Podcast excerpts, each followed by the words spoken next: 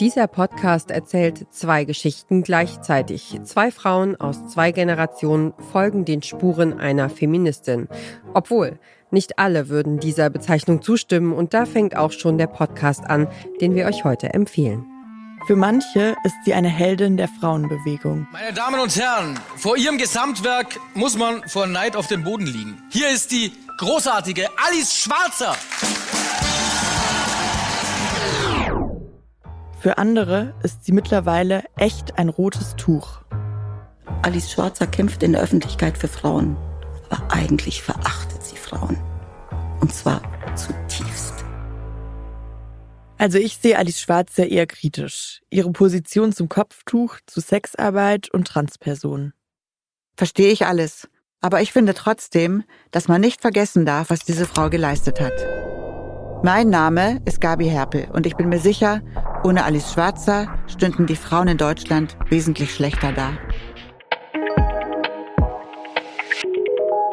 Das sind die Journalistinnen Susan Jahangard und Gabi Herpel vom Süddeutsche Zeitung Magazin. Und hier ist der Podcast-Podcast von Detektor FM. Wir empfehlen euch heute Who the Fuck is Alice? Wenn abends der Mann nach Hause kommt, soll er eine warme Wohnung vorfinden und das Abendessen soll schon auf dem Tisch stehen. Ich bin dafür. Dieser Podcast ist eine Spurensuche zum 80. Geburtstag von Alice Schwarzer im Dezember 2022. Wie sich die Geschichte dieser Frau zusammenfassen lässt, da sind sich die beiden Hosts Gabi und Susanne am Anfang des Podcasts hörbar uneinig. Dazu muss man wissen, Gabi ist Jahrgang 1959. In diesem Podcast geht es um die Geschichte eines Aufstiegs, eines ziemlich einzigartigen Aufstiegs. Um eine Frau, die aus einfachsten Verhältnissen kam und das Leben aller Frauen verändern sollte. Zum Besseren. Auch meins. Eine Frau, die für ihren Kampf für Gleichberechtigung geliebt und noch mehr gehasst wurde. Und trotzdem hat sie es geschafft, eine echte Ikone zu werden. Und Susanne wurde 1991 geboren. Ihr Blick auf Alice Schwarzer und auf das Podcast-Projekt mit Gabi klingt so. Für mich erzählt dieser Podcast die Geschichte eines Niedergangs, eines ziemlichen Niedergangs sogar. Von einer Frau, die zwar total viel für die deutsche Frauenbewegung getan hat, aber ihr dann auch extrem geschadet hat. Weil sie auf ihren Positionen von gestern beharrt, während sich die Welt weiterentwickelt. Jetzt wird Alice Schwarze 80 und eigentlich müsste man denken, könnte sie an diesem runden Geburtstag stolz zurückblicken. Stattdessen aber ist ihr Lebenswerk mittlerweile ziemlich angeknackst und sie vielleicht sogar umstrittener als je zuvor. Und das hat sie sich auf jeden Fall auch selbst zuzuschreiben. Rassismus, Transfeindlichkeit, Steuerhinterziehung, mangelnde Abgrenzung nach rechts, Nähe zu Russland. Die Liste der Kritikpunkte an Alice Schwarzer ist lang. Und deshalb wollte Susanne diesen Podcast eigentlich auch gar nicht machen. Sie hatte sich sogar eine Liste mit Argumenten zurechtgelegt, um sich in der Redaktionskonferenz laut dagegen auszusprechen. Beim Mittagessen in der Kantine konnte Gabi sie aber doch überzeugen. Ich habe realisiert, dass es im Leben von Alice Schwarzer um viel mehr geht als nur um Alice Schwarzer.